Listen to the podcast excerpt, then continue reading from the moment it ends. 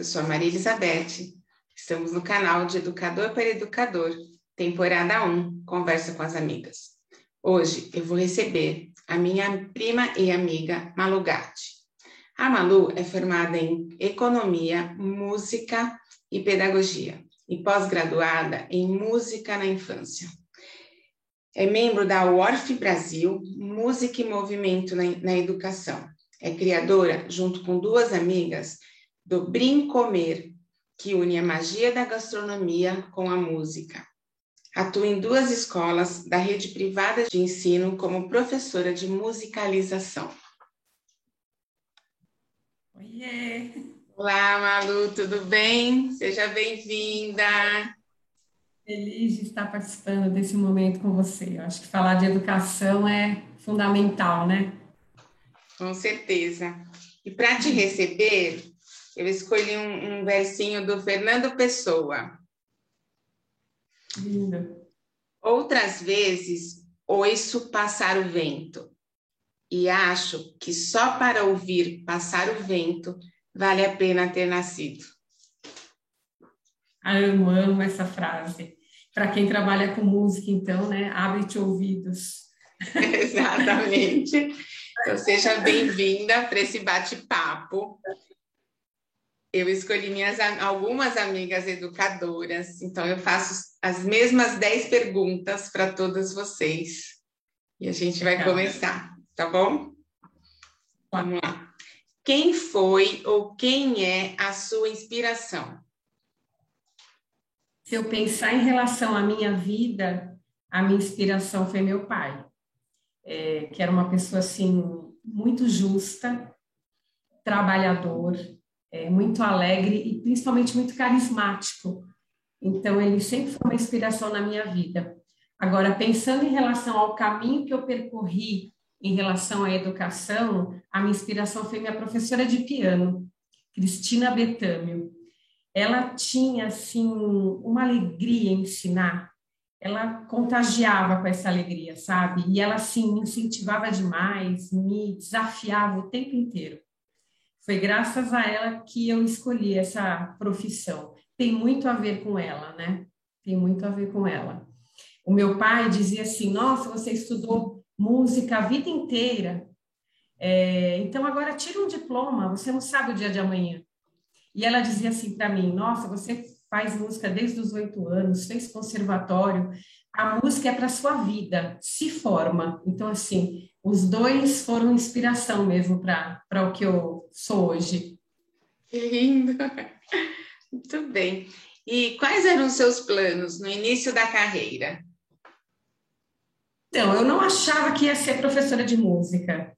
É, eu estudava economia, fazia faculdade de economia, escolhi economia porque eu amava história em números.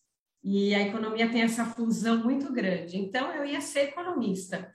Mas, como eu fazia faculdade de música por inspiração e por vontade dessas duas pessoas também, é, eu precisei fazer estágio para me formar em música. E aí, eu entrei em sala de aula. E aí, o bichinho picou.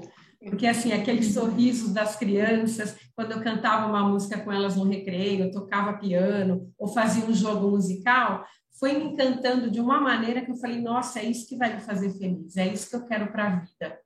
E aí, assim, essa, esse estágio aconteceu na escola que eu estudei a vida inteira. E eles me contrataram para ser professora, foi a primeira experiência como professora na escola que eu estudei a vida inteira. Então, assim, eu me formei em economia, porque mais uma vez o meu pai fez uma intervenção, vai até o fim do que você começa. Então, eu me formei em economia, mas eu nunca atuei na área e fui para música. Bem. Você tem algum objeto de apego desde que iniciou sua carreira? Então, eu não tenho um objeto de apego. Agora, sim, o caderno, para mim, é um objeto de apego, porque eu não me desfaço dos cadernos de todos que eu tenho desde que eu comecei a dar aula. É impressionante, eu tenho uma coleção. Aquele Uau. caderno que você, você coloca seus semanários, objetivos, aquele caderno anual de cada escola, eu tenho todos, eu não consigo me desfazer. São muitos. Muitos, muitos mesmos. É. Que máximo. Muito é. bem. Me diz como que é a sua rotina, como você prepara as suas aulas, que, que recursos você usa? Olha, todos, né? Assim, eu preparo, faço semanário, acho que é fundamental a gente saber aquilo que a gente quer trabalhar, ter os objetivos traçados, mas assim, tem o plano A, B, C e D, porque em cada sala acontece algo diferente, né? Então, assim, eu tenho aqueles objetivos, mas os caminhos trilhados por cada sala são muito independentes. Eu acho que isso é a riqueza da educação, né? Você sabe aquilo que você quer, mas você pode percorrer vários, vários caminhos. Então, eu preparo sempre a aula, é, eu tento me atualizar em relação à parte de informática, programas de música, edições, principalmente agora nesse tempo que a gente fica no remoto, fica híbrido, fica presencial. Então, assim, essa união, né, esses dois últimos anos eu aprendi muito a respeito da educação. Eu acho que foi, assim, aquele soco para todo mundo, né, que tá, trabalha nessa área. Tirou total o chão, né? Se estabilizou, afetou, quebrou paradigmas, né? Se você ainda não, a gente não tinha um pé ainda na tecnologia, porque por resistência, é, agora, né? Agora, eu nunca aprendi tanto em relação a isso como nesses últimos dois anos. Verdade, porque a gente é resistente em relação à tecnologia, né? Acha que não precisa, mas não, vimos que não tem como. Então, com certeza. E você tem o hábito de se atualizar, reciclar? Como que você faz isso? O que você pode, poderia indicar para os nossos colegas? Eu digo para os meus alunos que eles são estudantes e que eu também sou. Desde que eu pisei em sala de aula, Beth, eu não parei de estudar. Não teve um ano que eu não fiz algo para me aprofundar em relação à música. Porque quando eu entrei em sala de aula, eu percebi que eu sabia de música, mas eu não sabia de criança. Eu não entendia a criança. Então, eu precisava entender e unir o que eu sabia de música com educação. Então, assim, foi uma constante busca e ainda é. Então, eu sempre faço, eu pertenço à Associação Orfe de Música e Movimento, que a, a nós, a, nós nos reunimos uma vez por mês para reflexão a respeito da educação é, cursos internacionais anualmente. Então, assim, é o tempo inteiro estudando, refletindo, construindo a partir do erro. É, eu acho isso fundamental, né? A gente não parar, não parar, porque a, a educação está em movimento. Então, se a gente não, não estiver em movimento, a gente fica para trás. É, e não consegue é, acompanhar, né? As crianças são muito diferentes. A criança que eu tinha há 20 anos não é a mesma de hoje. Então, se eu for a mesma professora de 20 anos atrás, eu não vou acompanhar o que acontece hoje, né? Então, estudar, né? É isso que eu digo sempre. A gente tem que. Professor é o eterno estudante. Exatamente. E você gosta de ler? O que, que você lê? Em relação à leitura, tenho uma outra inspiração. Eu sempre li muito a respeito de música. Então, assim, é, a parte teórica, a parte prática, a educação com musicalização, sempre me aprofundei muito nisso. Mas as minhas leituras eram muito fechadas. Uhum. E a minha filha é uma leitora voraz. Ela lê, assim, 50 livros por ano. E ela me inspirou a falar, nossa, eu quero abrir esse caminho de leitura, ler outras, né? Abrir, ler outras coisas diferentes. Então, ela me incentivou e faz mais ou menos uns 10 anos que eu leio muito mais, é, não só a respeito de música, mas outros temas. E, assim, é uma visão de mundo diferente, né? A gente Exato. viaja através dos livros.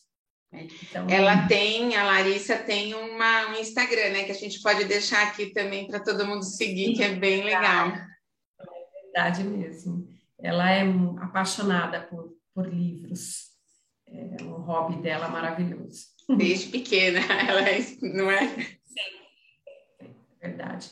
E a gente vê o quanto a pessoa sabe argumentar, o quanto tem uma criticidade aprofundada. Então, a leitura é fundamental, né? Exatamente. Eu tenho uma escola, que eu, uma das escolas que eu trabalho, a gente faz o ritual de leitura é, sempre na primeira aula e, e, após o recreio. É um momento de leitura que a gente tem com os alunos. E isso também me fez pesquisar muito a respeito de livros. É o que é adaptado para cada faixa etária, o que encanta, os temas que encantam. E eu ampliei muito meu repertório também por conta disso. É, é lindo, né? É. É, um, é um universo é um universo que te coloca dentro de outros universos, né? Exatamente, exatamente. E o que você pensa sobre afetividade na sala de aula? Para mim, afetividade tem a ver com verdade. É você ser transparente com o aluno. Você olhar e escutar o aluno com sensibilidade. Para mim, essa é a chave da afetividade. Muito bem. O que você aprende ou aprendeu sobre si própria dando aulas? Então, a geração, da minha geração, o estudo era muito tradicional, né, Beth? É, o erro era quase um pecado. Verdade. Errar era, era, era, era muito sério errar. E assim, quando eu entrei em sala de aula, eu percebi que o erro faz parte da vida. E isso me fez crescer como pessoa. Que o erro faz parte da vida, que errar no processo é fundamental até para você construir algo com mais verdade, com mais sabedoria. Então, assim, isso eu levo para a vida, que errar é mesmo humano e faz parte. E então. E tá tudo bem, né? Tá tudo bem. Tudo bem. Tentar de novo, tentar de novo. Eu digo, errar é isso, faz parte. Permanecer no erro, eu acho que aí tem que ter uma reflexão, porque alguns parece que querem permanecer no erro. Aí é, é o momento da gente refletir, né? A gente pode errar, mas a gente tem que querer sair dele também, né? Ter, ter consciência dele, né? Exatamente, exatamente. Que meios eu saio disso? Encontrar caminhos para sair né, do erro. Acho que isso também é importante. E na sala de aula você faz isso, né? É o tempo todo, é constante. Você vai inteiro, inteiro, né? Porque é isso, é a nossa intervenção nesse momento do erro que vai fazer ele construir uma nova visão daquilo e tentar fazer de uma maneira diferente. Então, é fundamental isso. Ah, mas você não acha que tem muito a se quebrar em relação a isso ainda na sala de aula, que tem muita raiz do erro, não pode sim, errar ainda? Sim. É, é, e a gente percebe o quanto eles ainda têm medo de errar. Mesmo os pequenos, Por mais que a gente né? mostre, né? Ah, tudo bem, faz parte. Tem uma palavra que eu acho fundamental. Eu falo para meus alunos: você ainda não conseguiu isso. Esse ainda muda tudo. Uhum. Porque assim, não é você não conseguiu isso, você ainda não conseguiu. Depende de você passar esse ainda e conseguir. Então, é isso, entendeu? E aí a gente pode dar a mão para eles, né? Vamos juntos. Com certeza, com certeza. É Muito bem. Como é que está a sua carreira no momento? Dando muita aula, muitas aulas semanal, trabalho com Fundamental 1 e 2. É, assim, duas escolas, uma de manhã e uma tarde, que é, são diferentes, então a gente tem que aprender a se adaptar né, com os caminhos que cada escola pensa em trilhar, em percorrer. É, e eu digo assim: eu estou em lugares que eu acredito e que não me ferem no sentido que eu acho importante para a educação. É, eu já trabalhei em lugares que chegavam no final do ano, falavam para mim: olha, só vai subir no palco quem sabe fazer. É, então, para mim, a música é para todos. Cante, mesmo que desafinado. Né? Exato. Né?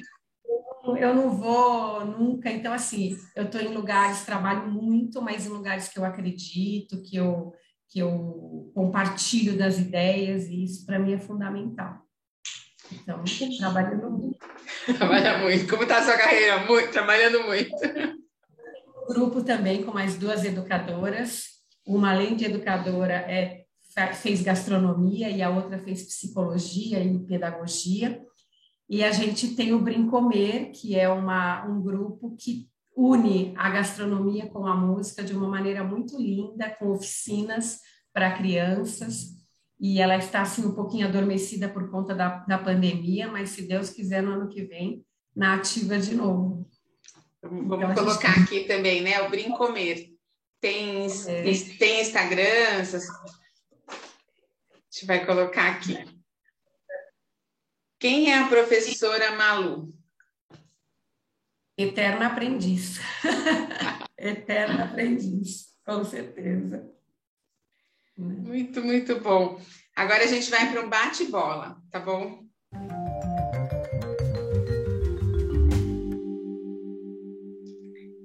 Professor, por quê? Porque possibilita a troca e faz o ser humano se aperfeiçoar. Educação em uma palavra. Transformar. Um tema atual para a redação. Escola, lugar da diversidade. Ótimo. Muito bem. Que diversidade. É, é o lugar das diferenças. Uma poesia ou música que te encanta? Área da quarta corda de Bach. Essa música me. Se eu tô com vontade de chorar e não consigo, eu coloco essa música e ela me expande assim os meus sentimentos de uma maneira muito forte. Uma frase de aluno que te faz feliz.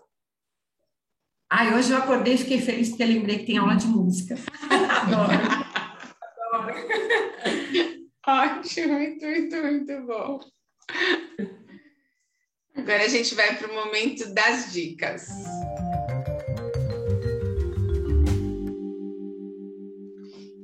Um livro.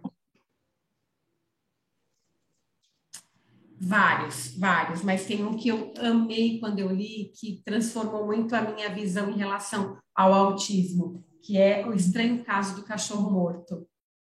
É, conta a história de um menino autista que, assim, é maravilhosa. Uma história maravilhosa. Um programa de TV, série ou filme?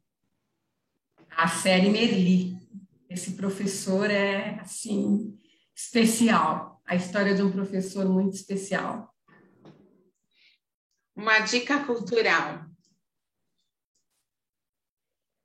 Assistir os concertos na Sala São Paulo e no Teatro Municipal. Faz bem para a alma. Gratuitos, né? Muitos deles, né? Muitos deles, uhum, com certeza. Muito, muito. Ah, nossa entrevista está chegando ao fim, que delícia. Nossa, passou muito rápido. Muito rápido muito bom, muito bom. Muito é o momento que a gente para e faz pensar, né? O quanto que a gente precisa construir, desconstruir paradigmas e, é. e a, a gente aprende muito juntos, né? Juntos somos mais fortes, sempre. E, e essa é a intenção, né? Que a gente possa partilhar e levar isso para outros educadores, porque às vezes a gente está no universo e se sente super sozinho. Ah, ninguém passa coisas como eu, né? É, não, e assim, o compartilhar hoje está um pouco mais efetivo, né? Porque eu sinto que, assim, há alguns anos, parece que as, os profissionais tinham medo de compartilhar o saber. Nossa, será que ele vai saber mais do que eu depois? É. E a gente viu que, assim, é essa troca que possibilita o crescimento, né? Exato. Um ajudando, um dando a mão para o outro e a gente constrói muito mais. É unindo forças, porque a diversidade é muito grande e hoje é muito claro isso, né? Pode-se falar sobre isso. Se, se a gente não unir força, agora como é que a gente passa para o próximo passo, né? Avança na. Se fosse um gamer, né? Como a gente passa para o próximo etapa, para a próxima etapa, né? Trabalho numa escola que é filantrópica, então realmente a gente lida muito com a diversidade e o quanto a gente precisa se mobilizar para fazer com que todos se sintam pertencentes àquele espaço. Porque é isso, né? O pertencimento é a chave para você se sentir confortável, para errar, para tentar de novo, é, para construir uma, uma relação de amizade, de coleguismo, de respeito. Então, é fundamental, né? Exatamente, verdade. Muito, muito, muito bom falar com você. E para finalizar, você tivesse que mandar uma mensagem de áudio para os nossos colegas educadores, que mensagem você daria?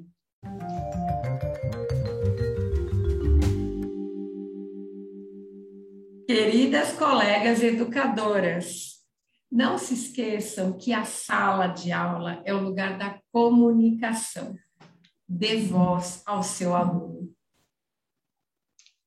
Muito, muito bem.